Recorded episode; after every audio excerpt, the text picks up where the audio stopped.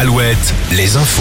Présenté par Nicolas Mézil, bonjour. Bonjour à tous. De nombreuses interpellations hier en marge des manifestations du 1er mai, particulièrement à Nantes, Rennes, Bordeaux et Angers. Les incidents ont fait plusieurs blessés chez les manifestants et chez les forces de l'ordre. Des voitures ont été brûlées à Nantes. Les portes de l'hôtel de ville d'Angers ont été vandalisées. Des poubelles et des palettes ont été enflammées à Rennes. La mobilisation a été massive hier avec près de 800 000 manifestants dans toute la France selon la police. 2 300 000 d'après la CGT. Selon les sources, entre 5500 et 25 000 personnes ont défilé à Limoges, 7600 à 9000 à Tours, 4400 à 13 000 à Poitiers. Quelle sera la suite à ce mouvement contre la réforme des retraites désormais? L'intersyndicale se réunit ce matin pour en décider. À Poitiers, la circulation des bus pourrait être perturbée dès ce mardi. En cause, plusieurs préavis de grève déposés par les syndicats. Deux d'entre eux concernent la réforme des retraites. Ils courent déjà depuis quelques semaines sans grandes conséquences sur le trafic.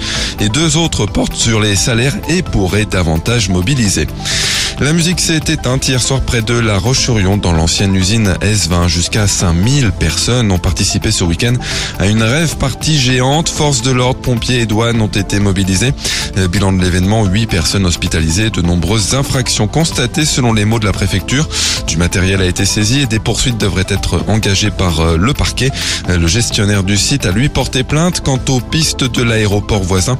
Elles étaient fermées jusqu'à hier soir par mesure de sécurité. L'actu sportive avec le basket et un match de la 31e journée de l'élite. Ce soir, Le Mans joue à Bourg-en-Bresse. En Ligue féminine, début des playoffs ce mardi. La Roche-sur-Yon reçoit Latte Montpellier. Angers accueille Villeneuve d'Ascq. Et puis en foot, la suite de la 31e journée de 33e journée de Ligue 1 ce soir.